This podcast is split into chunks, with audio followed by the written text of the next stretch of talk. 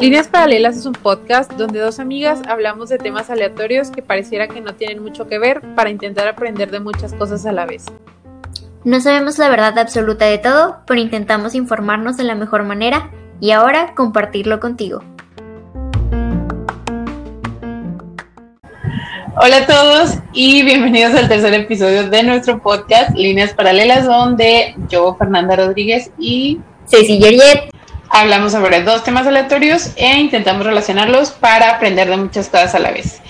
Queremos agradecerles por escucharnos otro episodio más. El día de hoy vamos a hablar sobre un tema muy interesante, muy padre, que nos gustó mucho a las dos, igual que todos los que hablamos siempre, pero bueno, vamos a hablar sobre si comer sano es una cuestión de clases sociales y también sobre cuál es el mejor pan.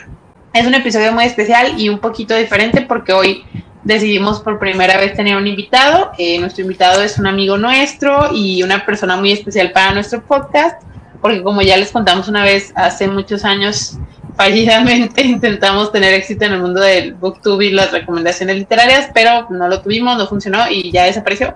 Pero nuestro invitado de hoy era quien grababa y nos ayudaba a editar los videos, cuando los editaba él, no le ayudábamos nosotros. Y hoy, pues muchos años después, es el indicado para hablar con nosotros de los temas del día y pues a nuestro primer invitado le damos nuestra, eh, le damos la bienvenida a nuestro querido amigo, primer invitado y estudiante pasante, casi licenciado ya de nutrición, Uriel Covarrubias. Hola Uriel, ¿cómo estás? Hola, hola, muchas gracias por invitarme. Y pues bueno, creo que el, el tema del día de hoy va a ser un tema muy interesante que está para debatir por horas, pero bueno, muy bien, Ceci, ¿qué opinas? ¿Cómo, ¿Con qué vamos a empezar pues el es, vamos a tener en mente que a lo mejor puede ser un tema controversial y podemos tener muchas opiniones, pero pues vamos a, a ver como toda la big picture. Y bueno, vamos a empezar, ¿les parece? Bueno, Muy bien. En casi todos los países, los factores sociales y culturales tienen una influencia muy grande sobre lo que come la gente, cómo preparan sus alimentos, sus prácticas alimentarias y los alimentos que prefieren. Sin embargo, muchos de estos hábitos y prácticas son rara vez la causa principal o la causa más importante de la malnutrición. Al contrario, muchas prácticas son específicamente diseñadas para proteger y promover la salud. Un ejemplo de todo esto es suministrar a las mujeres alimentos abundantes, densos de energía durante los primeros meses del parto. También algunas prácticas alimentarias tradicionales y tabús de ciertas sociedades pueden contribuir a, deficiencias nutricionales en grupos específicos de la población. Los expertos deben conocer los hábitos y prácticas de alimentación de las comunidades donde ellos trabajan y de esta manera pues así puedan ayudar a reforzar los alimentos positivos y luchar contra los alimentos que son negativos. En otras palabras, vamos a empezar a reflexionar sobre la comida, que pues puede parecer un acto natural o fácil y evidente, pero es más complejo de lo que parece. Y hay que tomar en cuenta diferentes elementos, como lo son el biológico. Este lleva las necesidades y capacidades del organismo de comenzar junto con las características de los alimentos que se transforman en su comida. Está el ecológico demográfico y este nos habla de la cantidad y calidad de alimentos que se pueden producir en un hábitat determinado y pues sostener cuánta población y qué calidad de vida les da estos elementos. También contamos con el tecnológico y económico, que son los circuitos de producción, de distribución y consumo que hacen que los alimentos lleguen hasta el comenzar. Y pues otro que tiene mucho peso también es el sociopolítico. Y estos hablan de relaciones que condicionan el acceso de los alimentos según clases, sectores o grupos, ya sea a través de mecanismos o de mercado de compra, asistencia del Estado, relaciones de amistad, vecindad, parentesco, culturales, sistemas prácticos de clasificación que señalan qué cosa es comida y qué cosa no lo es, cuándo y con quién se debe comer, cómo se debe comer y el consumo de alimentos entre sectores, edades y géneros. Y bueno, históricamente han existido varias transiciones alimentarias en el tiempo de existencia de nuestra especie. La primera fue el pasaje de vegetarianos a omnívoros, lo que se ha llamado como la revolución de la carne. De hecho, pues se, ha dicho que el omnivorismo fue quizás el rasgo que más influyó en hacernos como somos. Nos dio el don, pero también la condena de la variedad, porque una especie omnívora tiene mayor capacidad de adaptarse a distintos hábitats, pero condena porque necesita una amplia gama de nutrientes. Entonces, para conseguirla, pues debe cooperar con otros, sobre todo en lo que hace a la ingesta de la carne, sumamente dificultosa para homínidos que eran presas antes que depredadores de uñas planas y caninos insignificantes. Luego existió como una segunda transición de cazadores o recolectores a agricultores. La revolución de los hidratos de cultivo pues se dio hace unos 13.000 años, ya que la temperatura empezó a aumentar en todo el globo y a medida que retrocedían los glaciares, los bosques empezaron a suplantar llanuras cubiertas de hierba y pues los grandes mamíferos se extinguieron, llevando al colapso las culturas de caza mayor especializada. Como era de esperarse, pues hubo cambios gigantescos en la alimentación. En las costas empezaron a consumir pescados y mariscos, en las llanuras se domesticaron las plantas y pues fue esto el advenimiento de la agricultura. En Eurasia, la domesticación de plantas y animales se hizo simultáneamente, de, manera que la población de esta región se reunía en aldeas y pues dos mil años después ya dependía enteramente de, de los cereales. En América, en cambio, pues aunque habían domesticado el maíz, eh, en primer lugar se siguió migrando hacia, o bueno, tras los animales. Y existió también una tercera transición que ya fue de agricultores a industriales, en lo que también eh, se conoce como la revolución del azúcar, ya que la revolución industrial creó una relación absolutamente nueva entre la población, producción, distribución y consumo alimentario la alimentación industrial cambió el concepto mismo de lo que se entendía o se entendió en aquel tiempo por alimento. O sea, cambiaron de inicio los formatos dominantes de alimento fresco a industrial, de que los productos ya pueden ser conservados en latas, en vidrio, en hielo, al vacío, esterilizados, etcétera, producidos y procesados mecánicamente, transformándose en un valor ya para los alimentos que las manos humanas no lo toquen que también ya puede ser transportado hacia donde puedan pagarlo, comercializarlo como cualquier mercancía a través de mercados minoristas y mayoristas, asociado a conceptos disociados ya de su calidad de alimento a través de publicidades engañosas. Por esto se ha dicho que en la modernidad los alimentos no son buenos para comer, sino buenos para vender. Bueno, vamos a hablar de algo que mucho pasó en los 70 en Latinoamérica, para ser más específicos, en 1974 se empieza a utilizar el concepto de seguridad alimentaria. ¿Qué quiere decir esto? Pues bueno, que todas las personas tienen derecho a una alimentación cultural y nutricionalmente apropiada. Hablar de este derecho pues significa que los elementos que mencionamos al principio pues se cumplan y se tomen en cuenta para una nutrición de calidad. Bueno, a ver, entonces ya vimos como que un, repaso histórico de lo que ha representado la alimentación en nuestra cultura, bueno, en nuestra especie humana primero, y luego en nuestra cultura, y ahorita vamos a hablar más específicamente de México. Pero a mí me gustaría que platicáramos antes de hablar de las causas un poquito de lo que nosotros presuponemos. Nosotros, por ejemplo, preguntamos en el Instagram del podcast si la gente creía que era fácil comer sano o no, y sí hubo mucha participación, pero también les preguntábamos por qué sí o por qué no. Y algunos, por ejemplo, decían que sí, que sí es fácil comer sano, pero que mucha gente no sabe cómo, que no está educada y que no saben que sí es fácil y que es barato comer sano si le buscas. Y otros tenían otros motivos, o sea, había gente que decía, ¿sabes que no? Porque sabe feo la comida sana o porque sale más caro comprar orgánico y gluten free este no sé cosas sin transgénicos y total pero a ver Uriel tú este tú ya ves pacientes tú tienes eh, pues contacto con personas en diferentes ámbitos. Entonces, ¿tú qué, qué, opinas o cuáles crees que son las razones por las que más frecuentemente no comemos sano? Mira, pues hablando de alimentación, realmente estamos hablando de mucha historia, de cosas muy complejas. Eh, ustedes más lo dijeron hace ratito con lo de es toda una evolución, el, el consumo de, por ejemplo, cuando nos empezaban a comer los animales, cuando se empezaban a cocinar, todo eso fue algo que, que totalmente cambió eh, la alimentación y cambió el desarrollo y la evolución del día de hoy. Entonces, nosotros decir que solamente depende de una cosa, como por ejemplo en este caso eh, el, dinero, no es realmente correcto. Nosotros en consulta con los pacientes nos damos cuenta de que realmente son casos muy, pues ahora sí que muy individuales. Cada quien tiene un motivo por el cual no está comiendo bien. Podemos meter muchas cosas, podemos meter, por ejemplo, hay quienes no tienen el acceso a, a los alimentos, hay quienes, bueno, también que no tienen para comprarlos, hay quienes ya podemos, por ejemplo, algo que ya le estamos como dando la importancia en todos los aspectos es al aspecto psicológico, que también eh, hay enfermedades, hay situaciones en las que muchas veces las personas pues no simplemente no se sienten bien o se sienten en la necesidad de consumir otro alimento este o evitar otros en los que nos damos cuenta que bueno el comer sano no es fácil no es algo eh, tan sencillo como cómprate la ensaladita y ya realmente es muy muy muy complejo y te digo sí lo hemos visto con los pacientes o sea pacientes que te incluso te dicen una pregunta tan simple que les dices, disfrutas la comida y que te dicen que no, eso ya te habla de un trasfondo muy, por así que muy amplio.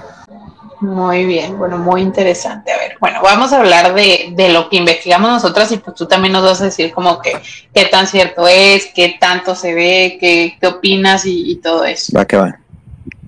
Bueno, vamos a empezar con un poquito de antecedentes y conocer pues como estamos ahorita y como estuvimos que se espera en un futuro. Y empezando, la OMS señaló en su último informe a la obesidad como la crisis de salud más importante a nivel mundial, a que todos nos enfrentamos y como la principal causa mundial de las discapacidades. Actualmente en nuestro país es el segundo con más adultos obesos en el mundo y el primero en niños. El 32% de los adultos tienen sobrepeso y la OCDE calcula que para el 2030 esta cifra se elevará, se elevará al 40%. Y pues también el ENSANUD nos dice que 7 de cada 10 mexicanos tiene sobrepeso u obesidad. Si bien la mala alimentación no es un tema de conducta individual solamente, tiene causas estructurales y pues estos efectos dramáticos se ven reflejados en la vida y, el, y derechos de millones de personas. Uno puede ser el precio de los alimentos, como las frutas y las verduras, últimamente han aumentado un 300%, mientras que el precio de los alimentos calóricos se ha reducido a la mitad en el mismo periodo. Los datos han mostrado que en las últimas décadas el precio de la fruta fresca y la verdura se han incrementado tres veces más que el azúcar y sus derivados y seis veces más que los refrescos. Bueno, y pues las clases sociales más desfavorecidas, como ya sabíamos y suponíamos, son las que sufren más problemas de malnutrición.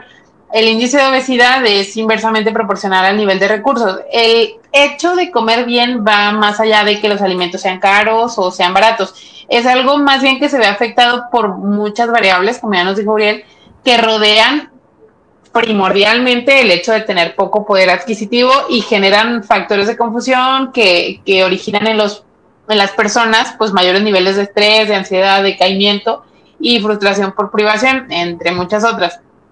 Entonces, la alimentación inicia desde qué comprar, cómo organizarse, qué priorizar, o sea, no solamente se reduce el dinero, hay oferta de alimentos saludables a precios muy competitivos, como ya lo dijeron, si le buscas, sí lo puedes encontrar y que son más baratos que los alimentos insalubres, porque también muchas veces escuchamos como que esos argumentos de, ay, pero cuesta menos un kilo de tomate que una coca o no sé.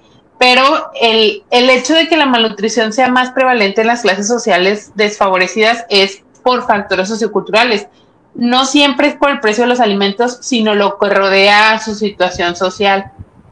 Mira, bueno, de todo eso que comentas, realmente creo que también nos hemos ido mucho con la finta de que malnutrición, siempre pensamos en pues, la familia que no tiene para eh, comprar los alimentos para su familia y demás realmente eh, nosotros tenemos como malnutrición el consumir tanto en un déficit como en un superávit. Por ejemplo, podemos decir una persona en desnutrición, así como una persona en obesidad, está teniendo una malnutrición porque no está consumiendo ni lo adecuado ni lo necesario, tanto para abajo como para arriba, ¿no?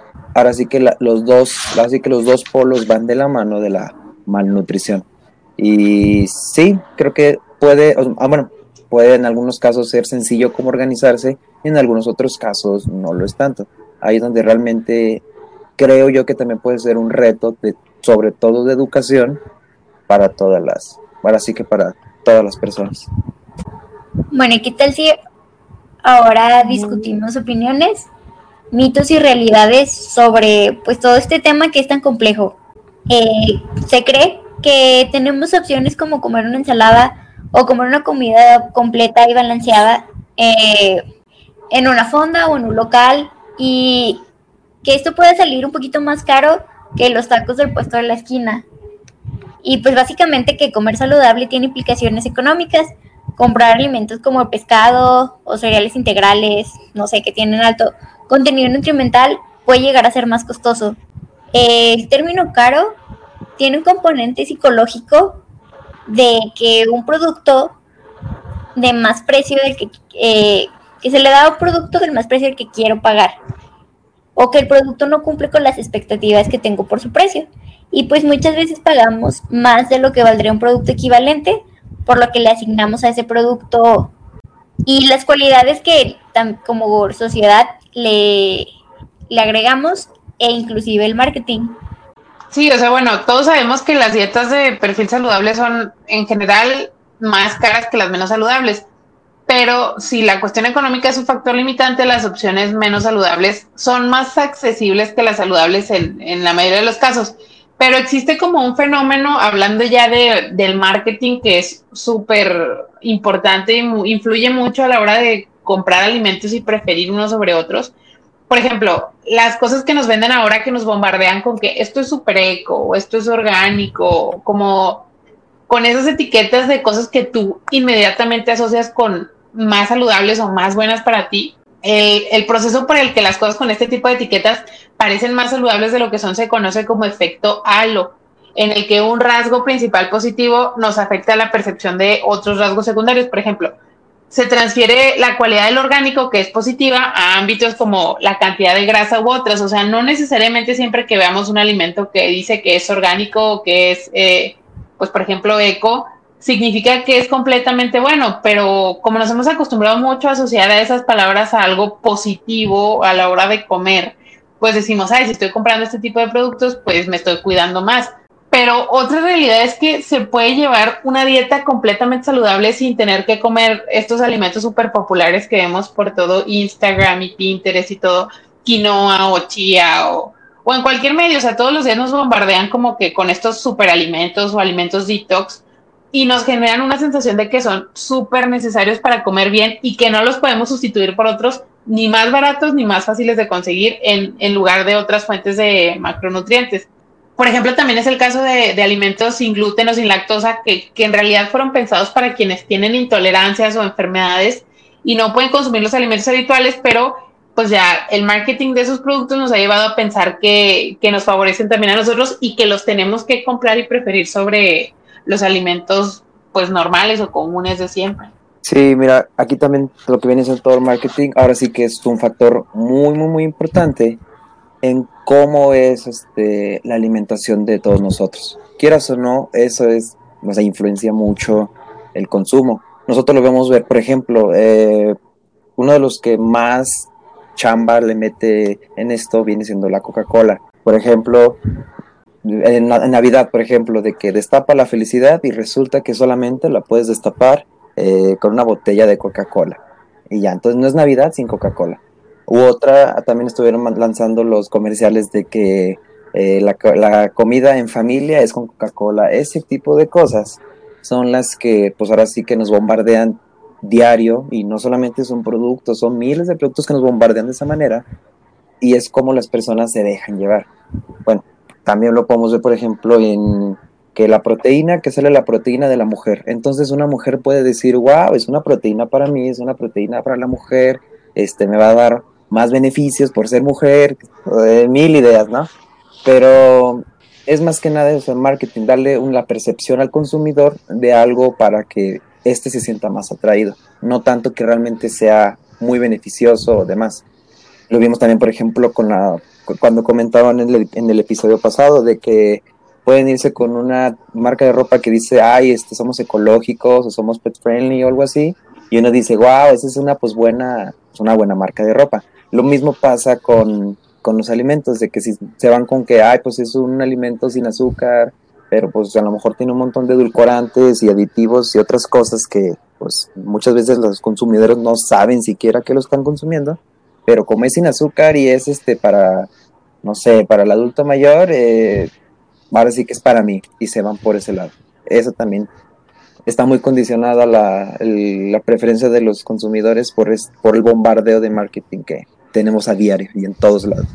O sea, ¿tú qué crees, por ejemplo, que nosotros como consumidores podemos eh, ver o hacer para evitar como que dejarnos llevar tanto por eso? O, por ejemplo, no sé, lo que nos estabas platicando del, del nuevo etiquetado que se está promoviendo según la norma oficial, ¿tú, ¿tú crees que sí vaya a favorecer que la gente sea más consciente de lo que consume? Yo considero que sí, porque la mayoría de la población eh, se deja se deja llevar por lo que ve, ¿no? Creo que este nuevo etiquetado ya se ha llevado en otros países como, no me acuerdo si recuerdo si fue Chile, Argentina, eh, pero el, ahora sí que tener un mayor impacto visual, en donde un etiquetado, que este ya etiquetado ya también se aprobó en México, ahora el mes pasado, este, que ya te venga ahí tal cual, que es alto en calorías, o es alto en sodio, o es alto en grasas, considero que eso ya puede generar un mayor impacto en el consumidor, porque antes de esto, ¿qué pasaba? Eh, a los cereales le ponían un tigre jugando fútbol y entonces el niño pensaba que, ay, pues es que es para niños o ay, es para deportistas. O por ejemplo, también hace poquito eh, salió un comercial de que no culpes al sueño o cosas así. Es que no estás consumiendo cereal y el cereal es bueno por esto y esto y esto, pero realmente no nos damos cuenta, nos dicen lo bueno, pero no nos dicen lo malo, no nos damos cuenta de eso. Este nuevo etiquetado va enfocado a eso, a que las personas que normalmente no encontraban o no sabían leer ese tipo de cosas que están en las etiquetas pero no las sabemos identificar, ahora lo tengan de una manera más visual, más sencilla de identificar y pueda de esa manera cambiar su, pues ahora sí, sus elecciones de alimentos. Muy bien, pues sí, yo creo que también sería como que nuestro deber eh, a los que podemos y los que pues conocemos de esto, ya sea, no sé, ustedes que están escuchando este podcast o mediante cualquier fuente, pues que empecemos como a informarnos un poquito más. Otro argumento que encontramos frecuentemente es acusar a la gente de que no está lo suficientemente interesada en su salud ni en sí mismos para pues proponerse comer sano.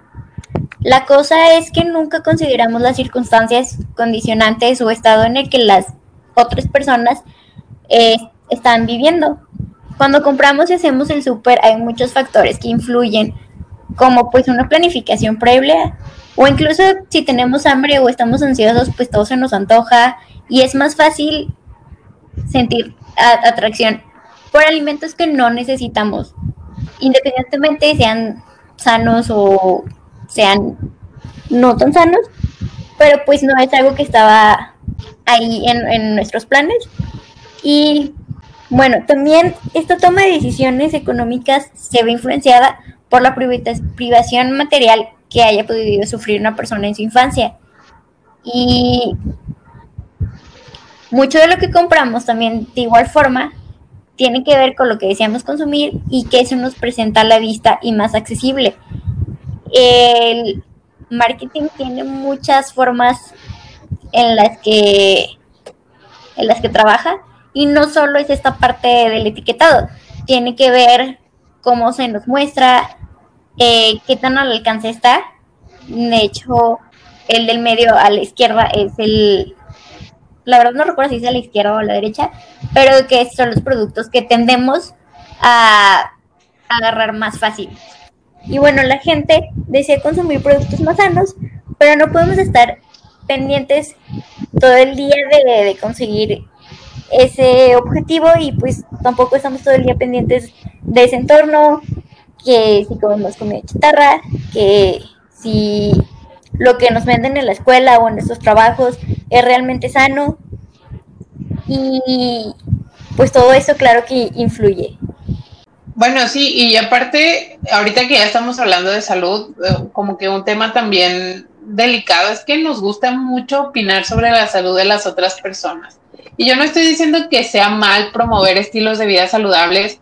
Ustedes lo saben y las personas que me conocen saben que yo creo fervientemente que las enfermedades es mucho mejor prevenirlas que tratarlas y en México pues uno de los problemas principales es la persistencia de, de enfermedades crónicas como la diabetes o la hipertensión y que siempre pues va a ser preferible que la persona tenga estilos de vida más saludables para no llegar a esos extremos, pero a veces todos, o sea, no estoy diciendo que, bueno, no estoy como que atacando a nadie en particular, pero nos escudamos en la salud para justificar discriminación y comentarios muy despectivos contra la gente con sobrepeso y obesidad. O sea, las personas quieren ser gordofóbicas, pero sin sentirse malas personas.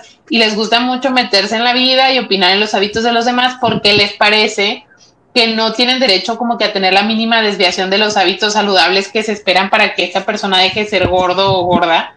Pero, o sea, si nos ponemos serios, hay que admitir que si su preocupación fuera genuinamente de salud, pues sería pareja. O sea, porque hay como que un estereotipo malo en el que si una chava gordita come otra cosa que no sean ensaladas o un chavo, no, no estoy diciendo que solo sea de las mujeres, aunque bueno, hay también una cuestión de imagen que afecta más a las mujeres, pero digamos, si una persona con sobrepeso o obesidad, porque esas son las palabras correctas para usar, este, está comiendo algo que consideran no sano, inmediatamente se le van a la yugular y porque no te cuidas y no te importa tu salud y no te importa tu cuerpo, pero si lo mismo se lo está comiendo alguien delgado, así como que por ejemplo, no sé, lo que estaba de moda de que hay una novia que coma seis hamburguesas y que no sé qué, pero porque querían a alguien así súper flaca que no engordara si se comía las seis hamburguesas, ahí no les parece algo insano. Y aparte, o sea, por ejemplo, ahorita ya lo hemos hablado en otros episodios, tenemos patrones de consumo, por ejemplo, excesivo de alcohol, de tabaco y otros hábitos dañinos y esos nadie los juzga, o sea, solamente nos encanta estar pendientes de la vida de la gente con sobrepeso de la gente con obesidad. Y pues ya ha sido comprobado que el fat shaming no es efectivo, o sea, que siempre es contraproducente. Genera en estas personas pues sentimientos de ansiedad y de rechazo que incluso los pueden hacer llevar a, a comer más. Y yo pienso, bueno, eso ya es personal, pero que pues si genuinamente nos preocupa la salud, que esto parte de la alimentación, pues tenemos que empezar por nosotros, no tenemos que meternos con, con la demás gente como para sentir que estamos logrando algo en este comer. Y también entender que pues la salud no es solo es la cuestión física, que, que pues es la que más podemos notar, sino también está la parte emocional y eso tiene mucho, mucho peso. Sí, todo esto también, bueno, lo malo es que va muy también de la mano de lo visual. Te digo, todos prácticamente somos visuales. No por nada las frases como la primera impresión es la que más importa y ese tipo de cosas, ¿no? Somos muy visuales. Entonces, por ejemplo, esto de que lo podemos llamar como gordofobia, e incluso lo vemos en las empresas, o sea, en las empresas que pues a lo mejor piensan más como una imagen empresarial, una persona, no sé, delgada, trajeada, atractiva, y una persona con un peso elevado no entra en ese tipo como de perfiles, es ahí donde también podemos encontrar ese tipo de discriminación. Ahora, bueno, yo, yo nosotros llegamos a ver, por ejemplo, nosotros nos llegábamos a decir de que pues es que no es malo realmente tomar Coca-Cola. Ok, a lo mejor no. O cualquier alimento, ¿no? No, no simplemente un refresco este, solamente es saberlo consumir. Por ejemplo, una persona que está en un peso elevado, si, si su objetivo y lo que más le beneficiará a la salud es una disminución de peso, ese tipo de alimentos no lo, pues no lo van a beneficiar, obviamente. A lo mejor una persona muy delgada, que se pueda comer los, las seis hamburguesas, los 20 tacos, como tú dices, no pasa nada si los consume, pues a lo mejor no.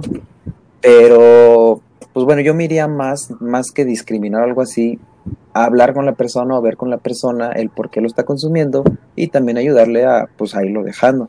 Más por el lado, no de que un gordito no deba de consumir tal cosa, más por el lado de que, oye, el consumo de este tipo de alimentos, ¿qué te está causando? O sea, o, que la misma persona reflexione, o sea, el consumir esto, ¿qué me está causando mi salud? Yo ya con una persona muchas veces este, con sobrepeso, obesidad y ya con alguna comorbilidad, no tanto por el hecho de pues, los gorditos no deben de comer esta cosa, no más que nada porque te están aportando a tu salud. Pero ahora vamos a hablar sobre los retos que enfrentan muchas familias. Eh, familias sin acceso a comida saludable, bueno, todas estas familias de verdad que se enfrentan a muchísimas cosas. Debemos no solamente pensar en personas como nosotros, con el tiempo, con los recursos y el privilegio de poder decidir, sino en qué casos como, por ejemplo, las madres solteras, pues con hijos pequeños que trabajan la mayor parte del día, tienen que volver a casa en transporte público, que toma más tiempo y que tienen que tomar otro autobús o un colectivo, metro, etcétera, para acercarse a un supermercado o a un sitio donde puedan conseguir alimentos a un precio que pues pueda permitirse para alimentar a su familia. Ese escenario es muy común como otros y esta inequidad crea muchísimas barreras para poder tomar decisiones alimentarias más saludables. Y pues a veces es más fácil y cercano conseguir algo no tan sano. Si bien pues la pobreza por sí misma y los factores de estrés constantes que acompañan el estado de estar permanentemente sujeto a lo que sí puedes comprar y a lo que no, ponen un peso sobre los hombros de las personas en condición de pobreza, mayor que la falta de acceso de comida fresca. Sí, la comida puede ser cara y para muchos y para muchas familias de pocos ingresos es donde se ve donde se va la mayoría de sus ingresos. Es un reto que en ocasiones tienen que tomar decisiones muy duras sobre sus compras, en maneras que nosotros no tenemos que tomar esa decisión. Por ejemplo, a lo mejor nosotros no nos vemos en, esa situación de decidir compro leche o compro frijoles. Sí, o sea, no, no podemos como que hablar de un punto general de decir a todos nos afecta igual o son los mismos factores los que hacen que yo no coma sano o que una mamá soltera con cuatro hijos no alimente a su familia según lo que nosotros consideramos sanos. O sea, hay muchos papás que sí, que consideran que comprar comida más cara vale el gasto por su salud y la de sus hijos y es algo que escuchamos muy seguido. O sea, ¿qué vale más? ¿Comprar comida sana o tratar una diabetes o tratar una insuficiencia renal o una hipertensión arterial sistémica? Todos, todos, todos entendemos que comer sano es una inversión. O sea, entre más sana sea tu comida, pues es menos probable que vayas a tener una enfermedad crónica costosa de tratar en el futuro pero esto no considera, o sea, esta opinión no considera a las personas que cuentan cada peso para salir a flote en una quincena o en un mes. Entonces, decir que la salud de tu familia o de tus hijos lo vale, se parece un poquito, sin atacar ni nada, a decir, si a ti te importaran más tus hijos y tu salud, gastarías más dinero en comida. Y pues no necesariamente, o sea, hay veces que los papás quieren hacerlo y quieren procurar más a sus hijos en ese sentido, pero no pueden, porque como ya los hijos deciden, o sea, tienen que decidir entre comprar una cosa u otra, y no es porque no quieran, no es porque les importen menos sus hijos que a los papás que sí se pueden permitir estas cosas. Entonces, también dentro de esto, pues, eh, como ya hablamos como de percepciones que se tienen y de la onda del marketing y todo, no es lo mismo tampoco decir comer sano que comer limpio. Este término es como que más famoso en inglés de que clean eating, pero se relaciona, por ejemplo, con toda la comida orgánica, local, fresca, sin aditivos, sin transgénito, transgénicos, no sé por qué dije transgénicos. Y con un eh, pues mensaje de fondo que si no comes bajo estos estándares, pues no estás haciendo un buen trabajo alimentando a tu familia. Y es claro que si estamos hablando de familias que tienen que decidir entre comprar leche o comprar frijoles o comprar tortilla y no comprar fruta o no comprar huevo, estamos hablando de una familia que claro que no se va a poder permitir comprar esta clase de alimentos que usualmente están elevados en precio porque tienen estos como estándares de comer limpio. Entonces, comer limpio es más que un estilo de vida, es un privilegio porque ser capaz de seguir estos principios significa que tú tienes el dinero para hacerlo. Entonces, no puedes considerar como que esta corriente como una decisión simple porque todos los papás quieren que sus hijos estén lo más sanos posibles, pero a veces sujetarse a estos estándares cuesta más dinero que algunas personas simplemente no tienen. Entonces, aunque les digas tú, reduce tus gastos en otras áreas para poder comprar este tipo de comida, pues cada familia asigna su gasto de diferentes maneras y no, no podemos o no tenemos derecho a juzgar sus prioridades sin conocer realmente sus motivaciones. Bueno, un estudio realizado en la Universidad de Harvard llamado Do Healthier Foods and Diet Patterns Cost More Than Less Healthy Options? Eh, en el 2011, en Estados Unidos, concluyó que una dieta más saludable era un dólar y 50 centavos más cara por cada miembro de la familia. Aunque comentaban también que por que las dietas más saludables eran más caras, seguía siendo una pregunta abierta y a la que se le podía atribuir muchas respuestas. Como bien explicamos al inicio, muchos de ustedes pues les preguntamos y, contestaron una gran variedad de, pues, de respuestas y una gran variedad de argumentos. Y bueno, todos estos son basados en su experiencia al realizar el estudio, que sugieren que los esfuerzos para crear una estructura y marco de trabajo comercial que facilite la producción, transporte y marketing de comida más sana podría incrementar la disponibilidad y reducir los precios de productos sanos. Quizás el problema no es la comida saludable sea cara, sino que la comida hiperprocesada, azucarada, alta en sodio, con aditivos, y, con aditivos añadidos, es muy barata. Bueno, el componente emocional de la comida chatarra es un artículo que escrito por Pia Phil Insight para Los Angeles Times explica cómo la comida chatarra tiene diferentes significados en un hogar de alto y bajo ingreso económico. Todos los padres obviamente quieren que sus hijos coman de manera saludable. Creen que es importante que aunque en ambos casos los niños siempre pidan comida chatarra, por lo que pues todos sabemos, las papas fritas, los refrescos, bebidas azucaradas, galletas, etcétera, son muy ricos, pero pues para estos padres eh, tienen una respuesta diferente a la hora de que los niños lo piden. Mientras los padres adinerados suelen decir que no a estas solicitudes, los padres pobres acceden a estas peticiones para nutrir emocionalmente a sus hijos. ¿Y qué significa esto de nutrirlos emocionalmente? Pues bueno, que las solicitudes de comida de los niños significan cosas radicalmente diferentes para los padres. Por ejemplo, un padre que cría a sus hijos en la pobreza, decir no es parte de la vida diaria. Sus circunstancias financieras los obligan a negarle diferentes deseos constantes como juguetes, prendas, viajes, educación muchas veces y pues obviamente esto los hace sentir culpables. De todas las cosas que los padres pobres no podían permitirse, pues la comida chatarra es algo que a menudo pueden decir que sí. En cambio, los padres ricos, por así llamarlos, pueden negarse más fácil ya que no cuentan con las limitaciones para otros deseos como ropa, viajes, incluso educación, como ya lo habíamos dicho. Sí, o sea, los, los papás ricos le dicen que sea sus hijos en casi todo, o sea, entonces ellos no sienten la misma culpabilidad de negarles algo y los papás que crían a sus hijos en la pobreza a lo mejor lo poco que pueden permitirse es comprarles una bolsa de papitas o un refresco como que como un pequeño lujo y lo hacen porque de esa manera le demuestran a sus hijos que los aman y que los escuchan y sienten ellos también, bueno, les da a ellos como que un sentido de valía y de, de competencia. Entonces, tiene más que ver con el estatus socioeconómico de las personas que con su ubicación geográfica vivir en la pobreza o en la riqueza afecta más que nuestro acceso a alimentos saludables porque da forma a los significados que le damos a los alimentos. Si los papás de bajos ingresos tuvieran los recursos para satisfacer los deseos de sus hijos, tal vez, y esta frase es literal de lo que escribió Priya, tal vez una bolsa de doritos sería solo una bolsa de doritos en lugar de un símbolo excepcionalmente importante del amor y del cuidado de los padres. Entonces, es otro bueno, a mí me gustó mucho el artículo cuando lo leímos porque es algo en lo que no habíamos pensado. O sea, a veces sí decimos, es que ¿por qué, por ejemplo, los papás dejan que los niños coman cualquier chuchería cuando salen de la escuela, les dan dinero para que vayan a la tienda y compren papitas?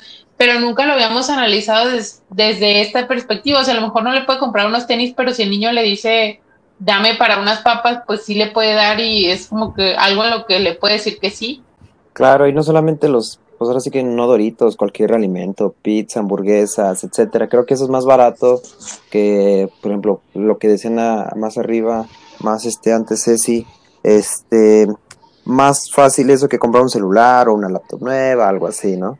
Entonces, pues sí, creo que es más sencillo, pero lo, ahora sí que no, ya no verlo desde el lado de pues la comida chatarra, sino del qué significa ese alimento para, pues para el niño, para la persona.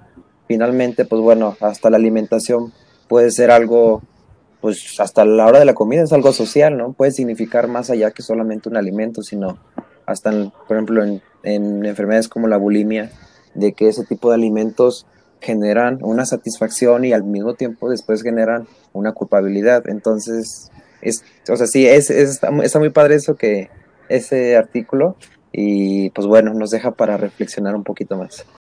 Y ya hablemos como que de todos los factores en general, pero vamos a hablar un poquito ya más centrados en nuestro país.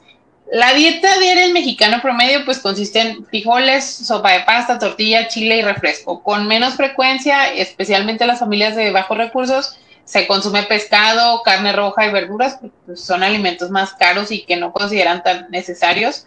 Y por ejemplo, pues también el arroz, la leche, el pan, el pollo, también son frecuentes, pero en algunas familias no tanto porque ya han ido subiendo de precio. Entonces, estas personas, por ejemplo, dicen que aunque aumentara el precio de la tortilla, la seguirían comprando porque es lo único que les llena. Y pues las estadísticas, la verdad es que no son muy alentadoras. Según un informe del Banco Mundial, en nuestro país, la pobreza alimentaria afecta al 17.6% de la población. En zonas rurales esto es eh, asciende a 27.9% de la población y en las zonas urbanas pues es un poquito más bajo, de 11.3% pero el problema no es los porcentajes, sino lo que es la pobreza alimentaria. O sea, hablar de que alguien vive en pobreza alimentaria es decir que tiene una incapacidad para obtener una canasta básica alimentaria, aún si se, se hiciera, perdón, uso de todo el ingreso disponible en el hogar para comprar solo los bienes de dicha canasta. O sea, esas personas ganan tan poquito que ni aunque dedicaran todo su salario a pura comida, completarían la canasta básica. Y pues estas familias usualmente comparten características, o sea, son familias numerosas, con bajos niveles de educación y pues un menor acceso a los servicios en comparación a los ricos. Y pues en nuestro, en, en México el 32% de los hogares no lleva una alimentación sana y variada de acuerdo con la pues estadística nacional de gasto e ingreso de los hogares del INEGI. Del y bueno, la dieta de las familias mexicanas pues podría ser un motivo de preocupación para las políticas públicas, pero precisamente la alimentación alta en grasa es la que abre la puerta a problemas con la diabetes. Y existen diferencias entre lo que comen las familias ricas y las familias pobres, pero conservan un denominador en común. La base de su alimentación son los carbohidratos, calorías y grasas. Según un reporte de Animal Político, de acuerdo con la clasificación a los alimentos por tipo de nutrientes, los hogares mexicanos destinaron 47% de su gasto en alimentos a los productos que contienen proteínas de origen animal, como la carne y la leche, y 35.3% a los compuestos de calorías, carbohidratos y grasa, 15% a los alimentos con vitaminas y minerales y 2.6% a los de proteínas de origen vegetal. Un estudio realizado por, la científica, por la científica a madres de la familia en condiciones de pobreza y carencia alimentaria que habitan en la Ciudad de México arrojó que la falta de dinero es considerado el principal obstáculo para alimentarse saludablemente, pues su gasto semanal per cápita va desde 85 pesos a 385.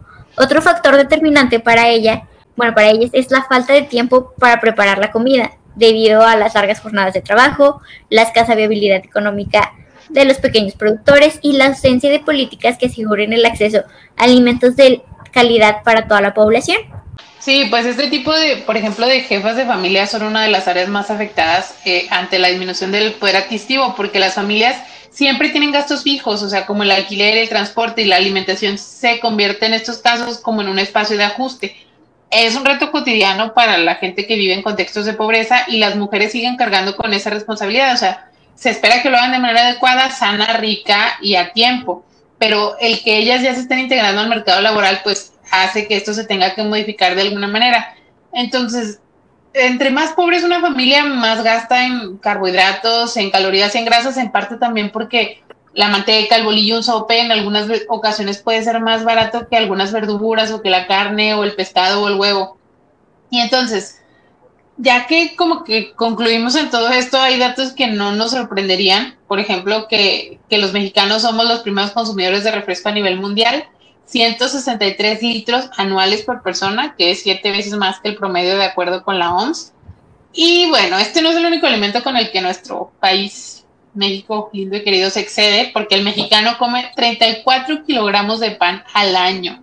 70% de este consumo es pan blanco, el resto es pan dulce, galletas, pasteles, entre otros, según los datos de la APROPAN, que es la Asociación de Proveedores Profesionales de la Industria del Pan, Repostería y similares.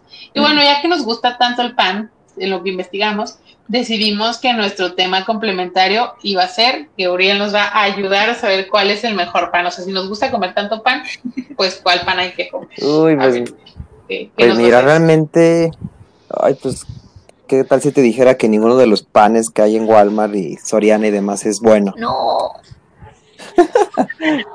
Pues mira, bueno, aquí vamos a, si me preguntas así directamente qué creo que es mejor, yo siempre he empezado, yo siempre he pensado que cualquier alimento, entre menos envases, entre menos bolsas y entre menos lata, ahora sí que entre menos empaques tenga, es mucho mejor.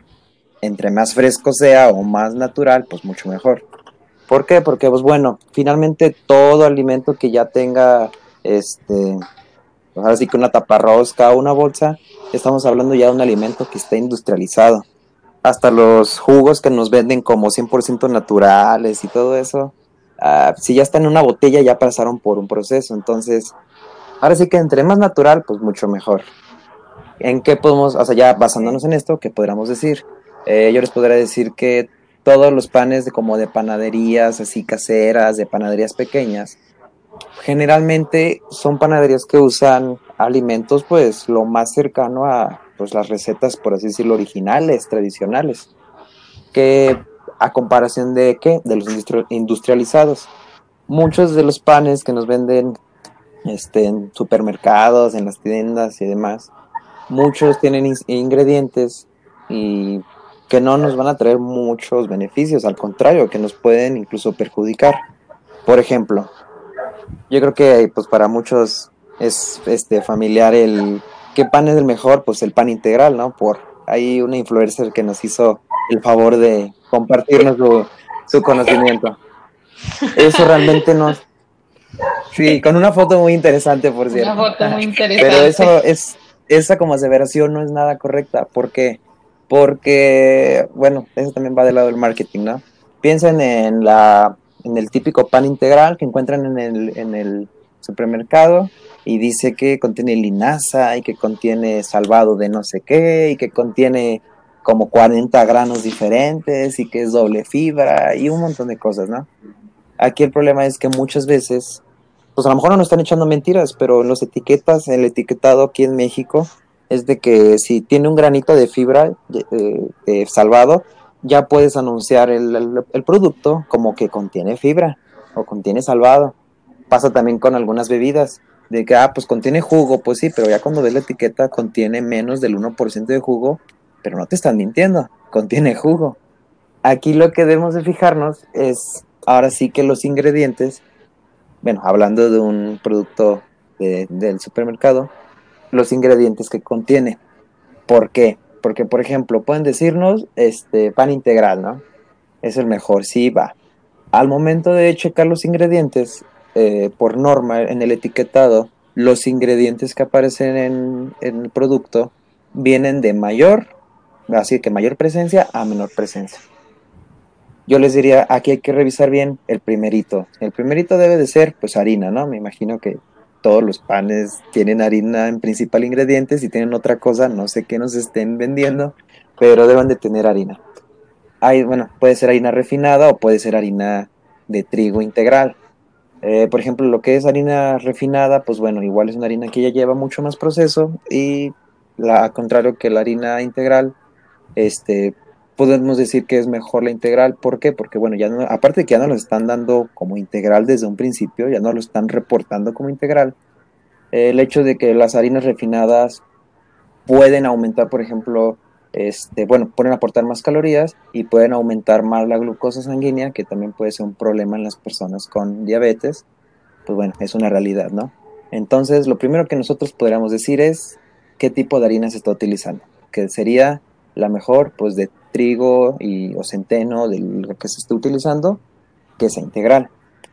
Ahora, otra cosa que nosotros podemos eh, identificar muy, muy fácilmente. A veces en los, en los productos les agregan azúcar, y no solamente el pan, en salsas de tomate y en muchas otras, les agregan azúcar. ¿Cuál es el problema de aquí? Que si le están agregando azúcar, eh, podemos, es muy fácil que al momento de estar consumiendo dos, tres, cuatro rebanadas de pan, podamos, así que podamos llegar al límite del consumo diario de azúcar, que la recomendación de la OMS deben de ser 10 cucharaditas de azúcar al día, si se disminuyen hasta 5 mucho mejor, pero bueno, si muchos alimentos tienen azúcar, incluso todavía el pan tiene azúcar y eso es lo que más consumimos, pues ahora sí que pues bueno, nos va a fregar mucho. Entonces debemos buscar panes que no tengan azúcar en, el, en sus ingredientes. Ahora, pueden decir, pues sí, no tiene azúcar, pero tiene jarabe de alta fructuosa. Ese es un derivado del azúcar. Ay, pues no tiene jarabe de alta fructuosa, pero tiene este azúcar moscabada y pues como es morenita y esa es más natural, esa azúcar es lo mismo. Otros ingredientes también, otros panes también les pueden poner, por ejemplo, que miel y les pueden poner también este, les digo, el jarabe de alta fructosa, no lo tratan de esconder de, con otros nombres o con otros tipos de ingredientes, pero finalmente es azúcar. Hay mil formas de poner el azúcar en, así que en diferentes ingredientes en un producto, hay que identificar que no tenga ninguno de, pues ahora sí que ninguno de ellos. Ahora, también pueden, y otro truco que utilizan mucho es también este, los aditivos que, que le ponen a los productos. No es malo eh, poner aditivos en un producto, finalmente pueden ser colorantes, pueden ser conservadores. Por ejemplo, los productos lácteos como el yogurt y algunos otros pueden, o sea, son alimentos que no podríamos tener en, nuestro, en nuestra casa, en nuestra cocina. ¿Por qué? Porque, por ejemplo, el, el, que más me viene a la mente es el yogurt, porque si no tiene conservadores, no es, es muy fácil que se eche a perder. Entonces, podríamos tener un yogurt, no sé, un día en el refri y al día siguiente ya nos empezó, se hace, nos empezó a echar a perder. No es malo como tal los aditivos, solamente ver qué le están agregando. Por ejemplo, les puedo decir, pueden, usted, nos pueden estar vendiendo un pan blanco, pero le ponen un colorante, por ejemplo, colorante caramelo, y ya no lo están vendiendo como pan integral, pues porque se ve morenito, entonces pues si es morenito como pan integral, pues ha de ser bueno. Y no, eso tampoco. Entonces, si tiene colorantes, este, igual, evitarlo. Y ¿qué más podría ser? Por ejemplo, también checar como tal en la información nutrimental, ahí puede venir todo eso, puede venir los azúcares, también no debe tener nada de grasas trans, eso también puede ser derivado de algunos ingredientes que utilicen que tampoco nos van a tener mucho beneficio a la salud, y también la cantidad de sodio. ¿Por qué? Porque, bueno, realmente el consumo de sodio deberá ser menor a 1500 al día, pero a veces los refrescos también, con una rebanada de pan y con unos refrescos podemos estar llegando a la mitad de ese límite. Entonces, también evitar, así que evitar que tenga la menor cantidad de sodio posible. De todo lo que les comento, cuál es uno de los panes que más o menos ahí se defiende, sería el, hay, uno que incluso está eh, aprobado por la Asociación Mexicana de Diabetes, bueno, yo recuerdo que hasta ahí, hasta ahí era como lo anunciaban, es un pan de, de bimbo que se llama doble cero. Es un pan a base de harina integral, si mal no recuerdo. Es un pan que no tiene azúcar, que no tiene edulcorantes, entonces podemos decir que es como un pan saludable. No, perdón, edulcorantes sí tiene, es, uno de los aditivos que le ponen. ¿Esto para qué? Pues para que, tenga un sabor, pues como si fuera azúcar, pero como no es azúcar como tal, podemos hablar de que es un eh, producto, pues bueno, por así decirlo. Entonces, es, ese es el como el más recomendable, por así decirlo, el pan bimbo doble cero cero, doble cero, no recuerdo cómo se llama, y algunas otras marcas que ya llegan a ser como más tradicionales, pero también son más caras. Se menciona mucho que también llegó un punto en el que se puso mucho de moda un pan como Ezequiel o algo así, que es un pan que también lo trataban de manejar de como la receta más tradicional posible. Lo malo es que sí, muchas veces pues el precio, ¿no? Que es de lo que, algo de lo que hemos estado hablando en, eh, anteriormente, que sí puede llegar a ser un factor muy predisponente a, a la elección de alimentos. Muy bien, pues ya lo escucharon. Tienen que ver todo su pan y aprender y pues yo estoy triste porque mi pan favorito Qué triste, capaz que te están vendiendo un pan blanco disfrazado. Pues Perdón. sí, es probable, pero bueno. Bueno, ya que estamos tristes para pues porque nos dimos cuenta que el pan que nos gusta no es el mejor. ¿Qué alternativas podemos nosotros eh, encontrar o implementar para pues, llevar una alimentación más sana. Eh, primero pues es ya quitarnos los prejuicios si hay alimentos de pobres, si hay alimentos de ricos, si es difícil, si es fácil. Y pues vamos a relajarnos. Actualmente podemos hacernos muchas preguntas sobre lo que consumimos. ¿Es libre de colorantes? ¿Es local? ¿Es sustentable? ¿Es ético? no estoy pagando de más, es un precio justo, etcétera, etcétera, etcétera. Y bueno, hay que quitar como todas estas interrogantes un poquito en nuestras mentes y relajarnos. Ya una vez relajados podemos elegir dónde, cómo y en qué gastamos nuestro dinero eh, en cosas orgánicas. Por ejemplo, a lo mejor para ti es más importante consumir carnes que sean orgánicas y a lo mejor para mí pues son los vegetales. Y pues eso depende de los gustos. Otro que tiene que ver con nuestros gustos, pues es darle prioridad y hacer un plan alimenticio. Al planear esto y cómo lo vamos a preparar, va a ser más sencillo reconocer qué sí podemos gastar y qué no, y cómo podemos organizar nuestros tiempos. Bueno, pues ya para terminar, yo creo que es importante que dejemos de, de juzgar a las personas si no conocemos sus motivaciones y qué es lo que están pasando. Ya vimos que pues podemos acusarlos de que no les importa ni ellos ni su familia, que hasta son flojos, que o sentirnos con el derecho de criticar todas sus decisiones sobre lo que comen y realmente es algo más complejo y pues siempre como todo hay que empezar por uno y tratar de, de aplicar todo lo que aprendimos hoy para llevar una nutrición más sana. Sí, bueno, como conclusión final yo diría, pues creo que lo que más nos va a ayudar para mejorar nuestra alimentación puede ser, pues bueno, ¿no? el conocer eh, una educación como tal. Eh, sabiendo qué alimentos son los que más nos benefician y cuáles son los que más nos perjudican, nos puede dar un mayor criterio para nosotros mejorar nuestra elección de los alimentos. Es lo que también podemos nosotros, eh, que lo hemos visto en consulta, personas que ya aprenden a leer etiquetas, personas que ya aprenden a combinar alimentos que les favorecen versus los que no les favorecen. Por ejemplo, pacientes que también ya nos llegan eh, con recetas y usando especias. Ahora sí que entre más información se tenga para poder mejorar nuestra alimentación, es como nosotros vamos a poder realmente lograrlo, ¿no? Porque si nos quedamos esperando a, pues, a que el gobierno haga algo o a que la coca le quite el azúcar eh, a, sus, a sus bebidas, ese tipo de cosas, pues bueno, no, no creo que tengamos resultados pronto.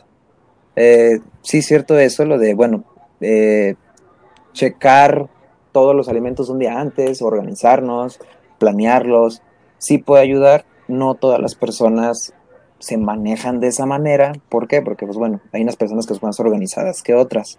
Eh, ahí donde les digo que entra más como la información ¿no? que tengamos. ¿Por qué? Porque a la mera hora, si vas a, si no tuviste tiempo prepararte la comida y te dan la opción eh, en el comedor de la empresa donde trabajes, entre esto y esto, tú conociendo las, las propiedades de cada uno de los alimentos, más o menos, no les digo que todos estudien nutrición, obviamente, pero que vayan conociendo un poquito más las propiedades de cada alimento, es como pueden mejorar su elección.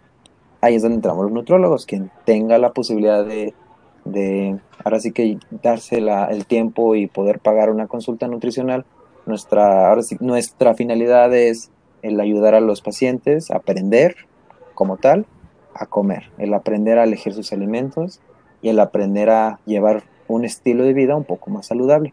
Y digo estilo de vida porque no solamente es alimentación, también ejercicio y también este recetas, todo un, tipo, toda una gama de cosas.